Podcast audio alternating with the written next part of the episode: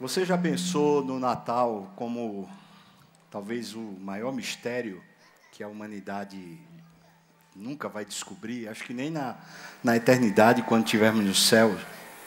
Imagine o seguinte: um ser que nunca foi criado, que na verdade é o criador de tudo, de repente nasce. Como explicar Deus nascendo em forma de gente?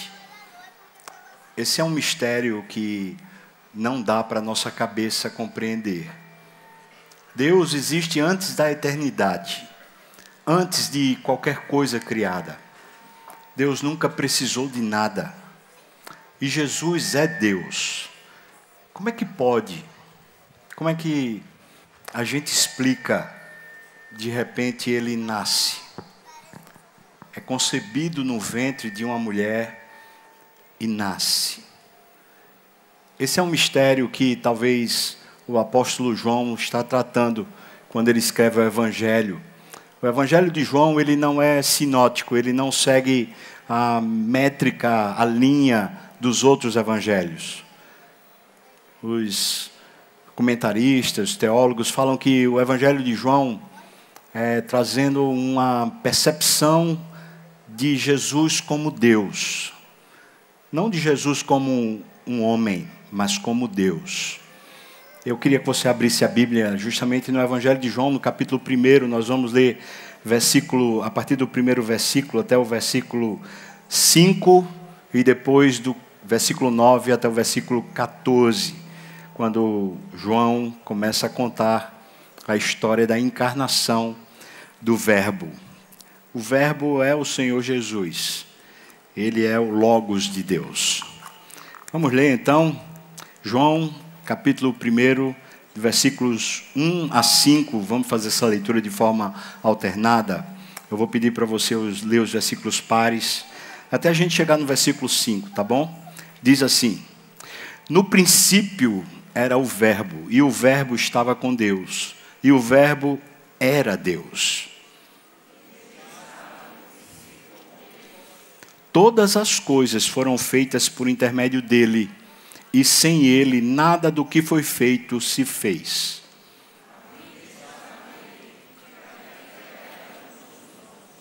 A luz resplandece nas trevas, e as trevas não prevaleceram contra ela. Agora o versículo 9, por favor, leia.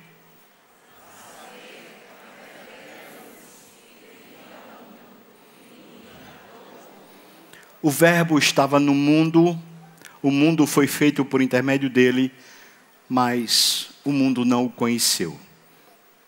11, por favor.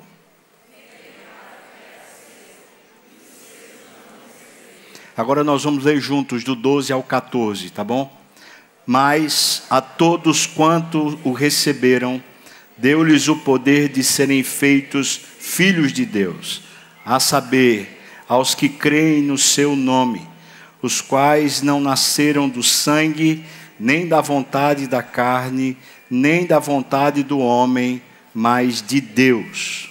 E o Verbo se fez carne e habitou entre nós, cheio de graça e de verdade, e vimos a sua glória, glória como do unigênito do Pai. Vamos orar. Ó oh, Senhor, essa maravilha, esse mistério, a encarnação do Teu Filho, encanta o nosso coração, Senhor. É maravilhoso demais. Senhor, permita que nos maravilhemos um pouco mais agora. Enche o nosso coração de deslumbramento, Deus. Por causa disso que o Senhor fez, o Senhor se importou o Senhor veio até nós. Nós queremos te agradecer e te honrar aqui. Senhor, ilumina minha mente, a mente dos meus irmãos, de todos que estão me ouvindo agora. Ilumina o nosso coração para que haja uma paixão pelo Senhor. Nós oramos assim no nome de Jesus. Amém e amém. Eu queria dividir esse texto apenas em três partes. A primeira parte é quando fala que o Senhor Jesus estava antes que o tempo existisse. Porque o texto começa dizendo assim: no princípio. Ora, antes do princípio, o princípio é exatamente Gênesis. A palavra Gênesis, inclusive, significa isso, no princípio. Ele já era. O verbo está colocado no passado. Então, antes que houvesse princípio, antes que houvesse tempo, antes que houvesse espaço, antes que houvesse a nossa capacidade de poder existir, porque a gente precisa de tempo e espaço, mas Deus não. O que me parece claramente, João está dizendo que esse que encarnou, ele é Deus. Ele é muito mais do que simplesmente um, um homem que a gente possa é, avaliar, possa entender a partir da humanidade dele. Há um mistério antes da encarnação. Há um propósito antes da encarnação. Há Deus com um plano eterno antes da encarnação. Esse Deus maravilhoso, ele realmente se importa com a humanidade no nível que é para nós difícil de compreender. Ele se esvazia, desce da sua glória para encarnar, para fazer parte daquilo que muitas vezes é difícil, é terrível. Nós passamos aqui no mundo por muito sofrimento. Nós passamos o tempo todo por decepção, traição, desilusão, tristeza, amargura. Quantas coisas são más nesse mundo? E pensar na possibilidade de um Deus que autoexiste, é autossuficiente, o Deus que não precisa de nada, ele resolve por si só, não por causa de algum apelo que alguém fez, não por causa de alguém que está é, clamando, mas simplesmente porque ele resolveu se importar, ele resolve encarnar, ele resolve fazer parte daquilo que é a criação é, é, é tanta diminuição, é tanto esvaziamento, é tanta humilhação, só o fato de encarnar, e a gente não está nem falando ainda dele morrer, só a encarnação. É uma autodepreciação, se é que eu posso colocar assim. O texto de Paulo em Filipenses fala que é um autoesvaziamento, uma kenosis. É alguém que realmente resolve abrir mão de uma plenitude para vir morar no meio da tragédia, no meio do problema, no meio da dor e do sofrimento. E quando ele veio, ele veio sendo Deus, mas para vir, ele precisava de fato abrir mão de algumas coisas que eram a prerrogativa divina. O texto de João parece apresentar para nós, primeiro, que Deus em Cristo é eterno e não é criado, ele não é criatura. E nunca a gente pode chamar Jesus de criatura, porque ele não foi criado. Ele foi nascido, mas não foi criado. Ele não faz parte da história como o ser humano faz parte. É fato, ele nasce de mulher, mas ele é eterno. Ele nasce de mulher, mas é fecundado por Deus Pai. É o próprio Espírito de Deus quem fecunda Maria. Portanto, ele é gerado, mas não é criado. Ele não faz parte da criação. E ele vem redimir o que se perdeu. Ele vem sofrer a tragédia para que os que estão na tragédia possam desfrutar do que é dele, essa glória essa coisa maravilhosa que ele tem na sua plenitude eterna. Portanto, ele está resolvendo fazer o inverso do que é o movimento natural humano. Nós, quando podemos, nós fugimos dos problemas. Quando podemos, nós fugimos da dor. Se a gente está com uma dor de cabeça, toma um comprimido para aliviar rápido. A gente está passando mal, a gente vai para o médico, porque a gente quer se aliviar do sofrimento. Se a gente sabe que está numa situação à frente de nós difícil, a gente tem como tangenciar, como escapar, a gente evita. Mas Deus não. Ele olhou para o caos. E olhando para o caos, ele não fugiu. Ele resolveu se limitar a si mesmo, se esvaziar a si mesmo, sendo ele um eterno não criado. Segunda coisa que João parece estar apresentando para nós, esse verbo, ele é da mesma natureza do Pai, mas é outra pessoa. Ele é Deus, mas ele não é o Pai. Ele é criador, mas ele não é o Pai. Portanto, ele é uma outra pessoa. E nós então entendemos isso de uma forma ainda também muito misteriosa, dizendo que Deus subsiste em três pessoas. Um único Deus, mas são três pessoas que se em perfeita harmonia se valorizam, se glorificam. Um glorifica o outro na sua função e na sua existência. Nunca eles se autoglorificam, mas eles sempre glorificam a pessoa do outro. E nessa perfeita harmonia, eles são independentes de tudo mais. Eles se bastam, eles se afirmam, eles se abençoam, eles se protegem, eles se servem, eles vivem de tal forma que não precisava de nós. Esse verbo que cria a história, é o Criador, resolve se esvaziar nesse nível de toda essa independência que nós pretendemos ter para vir ser como um de nós.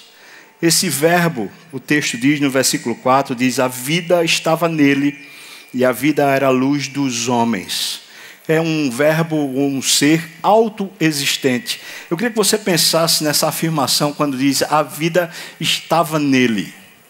Isso quer dizer uma coisa muito clara. Qualquer menção de vida parte daquele que é a vida. Jesus não precisava de que alguém desse vida. Quando a morte vem e toma Jesus, não toma porque ela conseguiu vencê-lo, mas porque era o salário do nosso pecado. Porque ele, sendo a vida, ele jamais poderia morrer. Existe uma autoexistência quando diz que a vida estava nele, é o portador da vida, é o doador da vida, é o governante da vida é o dono da vida. E se a gente pensa na nossa vida, mesmo que a gente não se submeta a Ele, não nega o fato de que a vida é dele. Ele é quem tem esse poder, porque a vida estava nele. E o texto diz para nós: e a vida era a luz dos homens. Bom, se existe alguma luz, não, não apenas essa luz solar, mas se existe alguma luz na mente, alguma luz na razão, alguma luz na ciência, alguma luz na sabedoria, alguma luz no poder, se existe alguma luz em qualquer esfera da experiência humana, o detentor dessa luz chama-se Jesus. Veja como Jesus encarna de uma forma é, que ele não precisava, a não ser porque quer, fazer isso. Tudo o que ele veio fazer quando encarnou foi abrir mão dos privilégios que ele tinha. Ele não deixou de ser Deus. Ele jamais deixou de ser Deus. Ainda hoje, ele é Deus.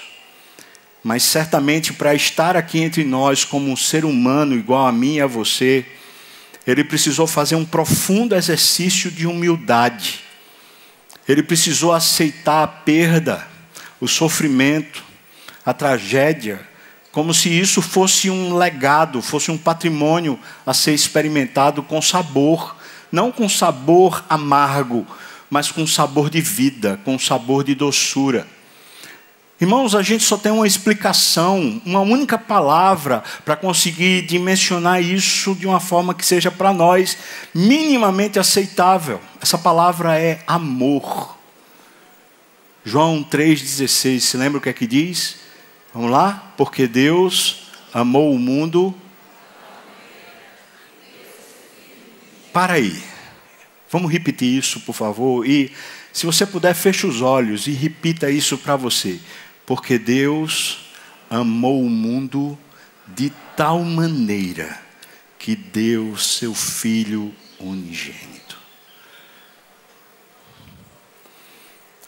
Receba esse amor.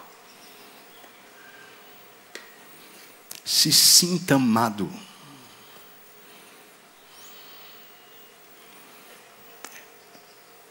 Ele não fugiu do embate, da tragédia, da luta, porque amou você.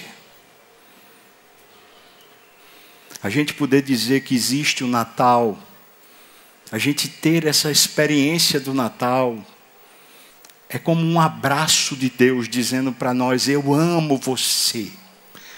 E eu resolvi dar a você o que eu tenho de mais valioso, mais precioso. Eu resolvi dar a você o meu filho.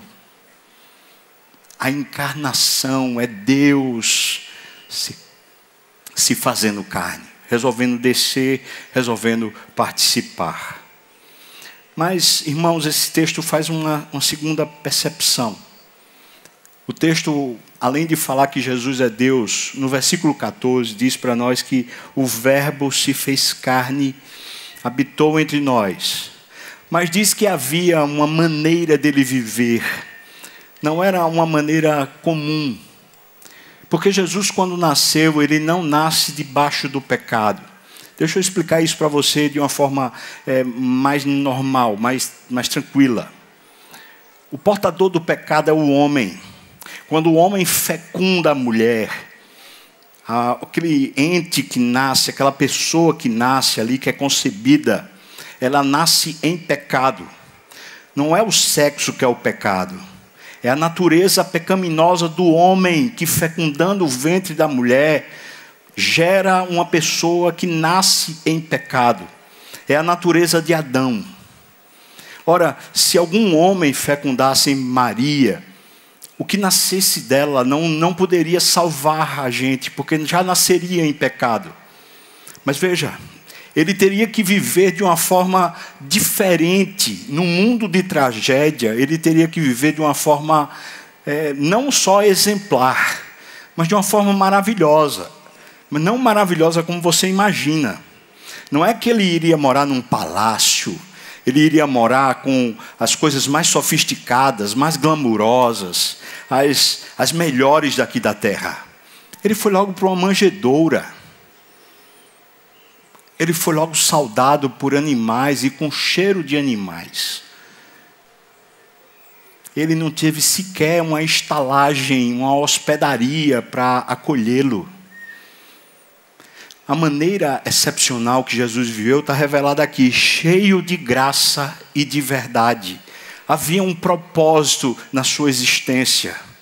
Era que a gente pudesse ver a glória de Deus. A graça e a verdade se abraçaram na maneira como Jesus viveu. Ele nunca distorceu nada. Ele nunca se equivocou nem mentiu. Havia sempre uma transparência sincera, fiel clara, verdadeira nas suas palavras, no seu olhar, no seu comportamento. Ele não errava, ele não tropeçava, ele fazia tudo perfeito. Porque ele é Deus. Mas ele se fez carne quando Deus fecunda o ventre de Maria. Então a concepção de Jesus não é a concepção de um homem que fecunda uma mulher, mas é a concepção de um Deus eterno que fecunda uma mulher. E aquela mulher era virgem, nunca ela tinha conhecido homem. Aquele ente, aquela, aquela criancinha que estava no ventre de Maria, era o portador de uma vida excepcional, uma vida divina. A vida que Deus tinha projetado para o ser humano viver antes que ele pecasse uma vida em perfeita conexão com o Pai. Verdade. Uma vida de verdade, sendo verdadeiro. Mas não para aí, tinha graça, e graça quer dizer doçura, quer dizer generosidade, abundância, amor. Agora, como é difícil você conseguir juntar esses dois temperos. Quando a gente tem que ser verdadeiro, às vezes a verdade ela é dura. Às vezes a verdade ofende. às vezes a verdade ela não parece ter bênção, não parece ter doçura nela. Mas a graça é a doçura, a graça é a benevolência, a graça é a misericórdia, a graça parece às vezes até complacência, a graça é amor revelado em gestos práticos. Ele consegue fazer as duas coisas. Ele não abre mão da verdade, mas ele conseguia traduzir a verdade de uma forma doce.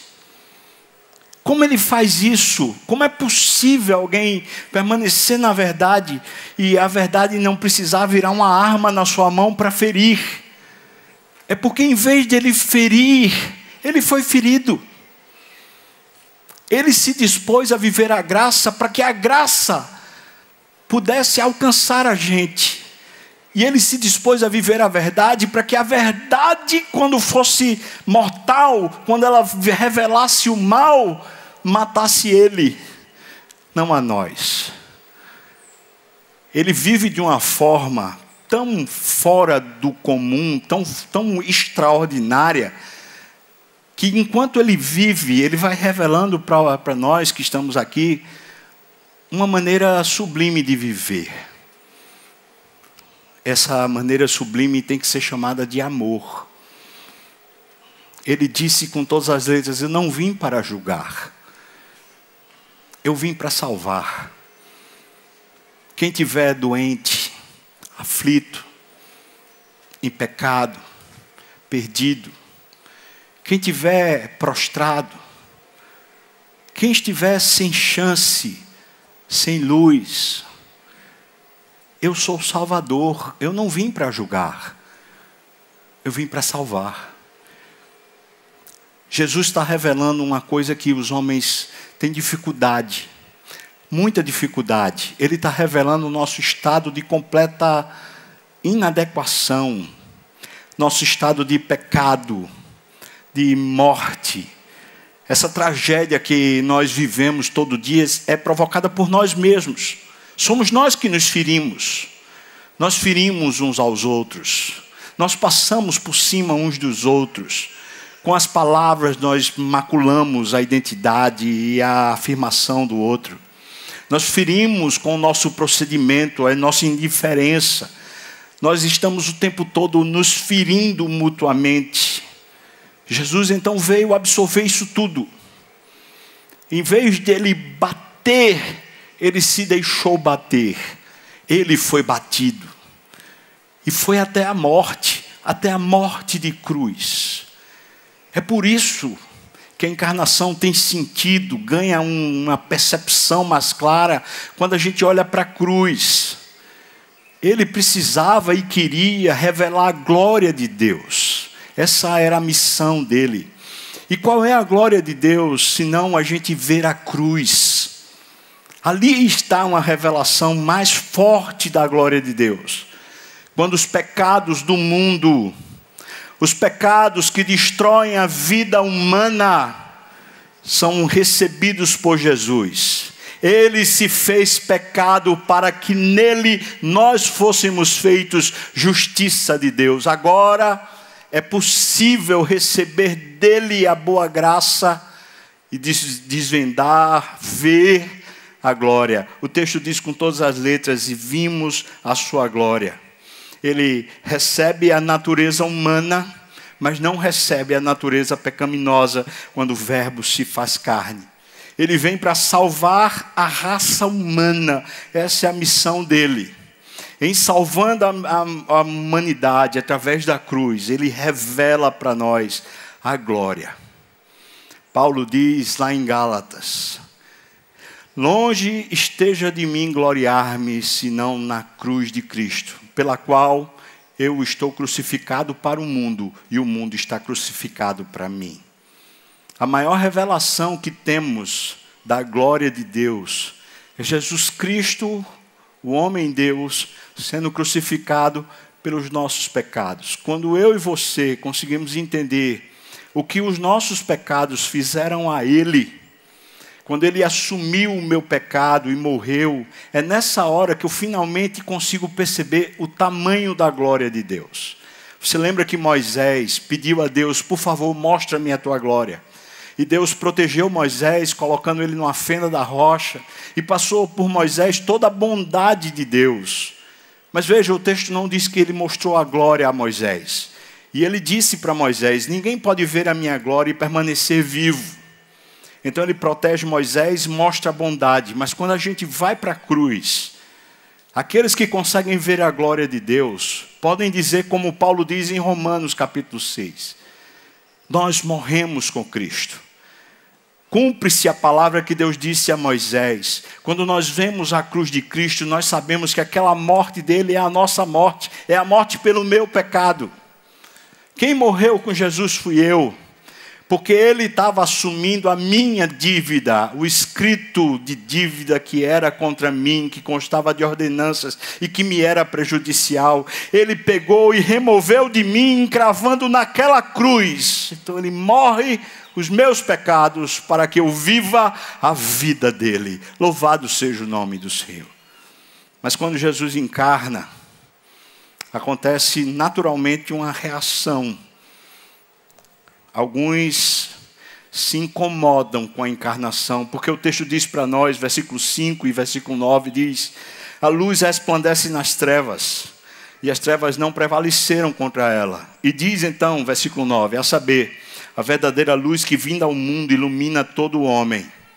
William Barclay fala que essa luz que veio, ela pode ser representada em três figuras. Primeiro, a luz que faz desaparecer o caos, ela revela com exatidão o caos.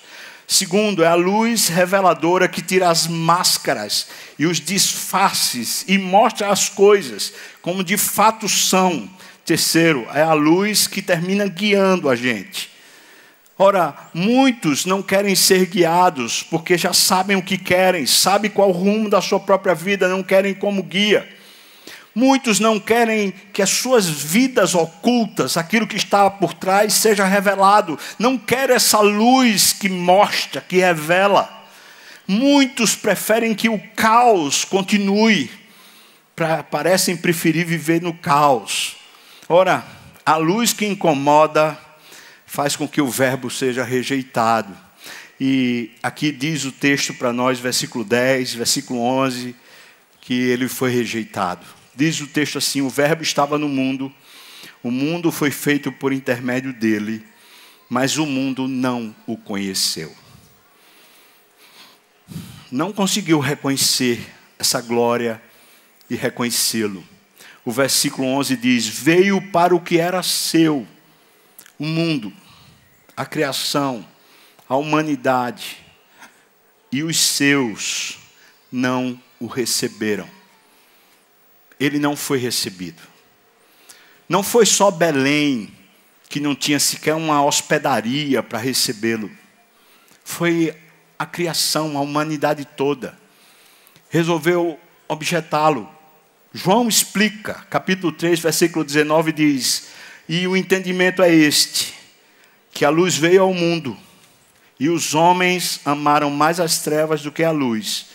E ele explica: porque as suas obras eram más. O que acontece é que muita gente rejeita Jesus, porque de alguma maneira Jesus é um incômodo com a sua luz, que mostra o nosso próprio pecado, a escuridão da nossa vida, o lado feio. Alguns de nós, talvez você já, já aconteceu com você o que aconteceu comigo e continua acontecendo por causa da graça de Deus, da bondade de Deus, Ele revelou o nosso lado podre. Ele mostrou quem a gente era de verdade. Não, não a aparência de bonzinho, mas a pessoa pecaminosa, podre, que merece o inferno que eu sou. E quando Ele me mostrou isso, mostrando com a sua luz reluzente, eu só tinha duas, duas, duas, dois caminhos. Ou eu dizia, Senhor, eu me rendo a Ti ou então eu rejeitava ele porque eu preferia continuar na minha escuridão.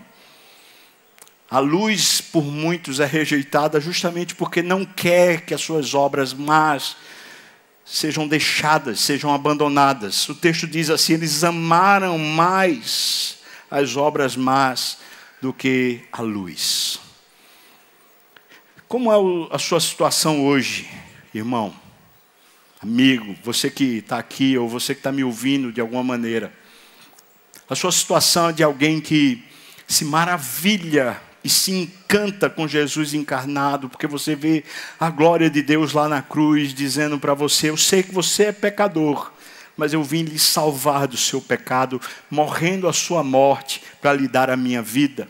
Ou você é daqueles que, quando se percebe pecador, sujo e feio, você começa a fugir. Você se você dribla a vida e começa a fazer aquela máscara e artifícios para parecer que é bonzinho, quando você sabe o que você está fazendo em oculto. Quem é você aqui nessa noite? Mas o verbo também foi recebido. Esse aqui é o último ponto que eu quero destacar. O versículo diz para nós, versículo 12: Mas a todos quantos o receberam, deu-lhes o poder de serem feitos filhos de Deus, a saber, aos que creem no seu nome. Há um comentarista chamado Fritz Heinecker, diz o seguinte: os homens não são, pela natureza, filhos de Deus. Somente ao receberem Cristo é que eles obtêm o direito de se tornarem filhos de Deus. Todos nós somos criaturas de Deus. Nós não nascemos como Jesus nasceu, fecundado por, pelo Espírito Santo. Todos nós aqui nascemos pela fecundação de um homem, portanto, nós nascemos em pecado. E se nascemos em pecado, é impossível que a gente seja chamado de filhos de Deus, porque Deus não tem filho pecador, o filho vendido ao pecado. Deus só tem filho que é regenerado que é salvo pelo unigênito, pelo único gerado por Ele, que é Jesus. Então, aqueles que recebem Jesus, que creem no seu nome, que creem no que Ele é e no que Ele fez, esses recebem um poder. Veja que o texto diz: a todos quantos o receberam, deu-lhes o poder de serem feitos filhos de Deus. Para sermos filhos de Deus, precisa-se receber um poder que nós não temos por nós mesmos. Esse é o poder da adoção. É quando Deus, o Pai, resolve então fazer-nos parte da família dele, filhos de Deus. Aqueles que recebem, eles têm um novo nascimento. Veja o versículo 13 que diz: Os quais não nasceram do sangue, não nasceram da vontade da carne, nem da vontade do homem, mas nasceram de Deus. Jesus, no capítulo 3 de João, explica isso para um doutor da lei chamado Nicodemos. Ele diz: o que é nascido da carne é carne. Quando eu e você nascemos, fecundados por um homem, por um nosso pai, lá no ventre da nossa mãe, nós nascemos da carne, nós nascemos no pecado. Mas então Jesus diz: o que é nascido do Espírito é Espírito, importa-vos nascer de novo. Veja só, todos quantos receberam o poder de serem feitos filhos de Deus, eles não nascem da carne, eles não nascem da vontade humana, mas eles nascem de Deus, é nascido de Deus, é um novo nascimento, é um nascimento espiritual.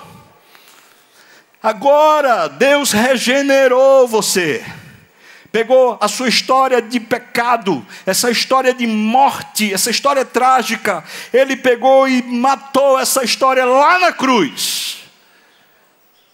E ele ressuscita para dar a você uma nova vida, a vida de filho de Deus, a vida do poder do Espírito, a vida do próprio Deus, nascido de Deus, regenerado, nova criatura. As coisas velhas já passaram e eis que tudo se fez novo. O texto está falando que há um, grupo, há umas, algumas pessoas que reagem à vinda de Jesus recebendo-o.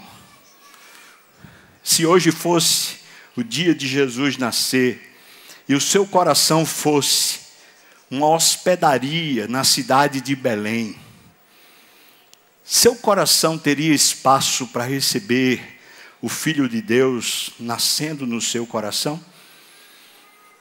Você daria espaço para receber na sua vida a verdade que mostra para você a sua tragédia, mas a graça que mostra para você o amor de Deus salvando você da tragédia.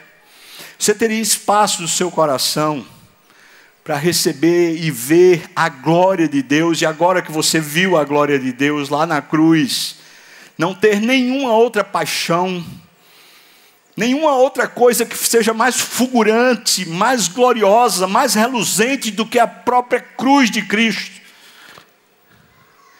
Uma paixão por Deus, uma vontade de viver para Ele, dizendo: Senhor Deus, toma minha vida Faz de mim um instrumento nas tuas mãos.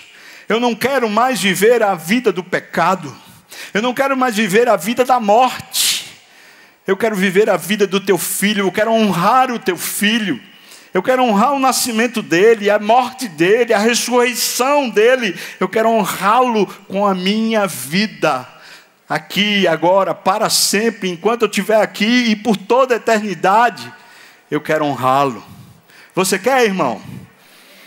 Você quer? Fique de pé, vamos orar e dizer isso para Deus: Senhor Deus, toma minha vida. Eu quero viver para ti.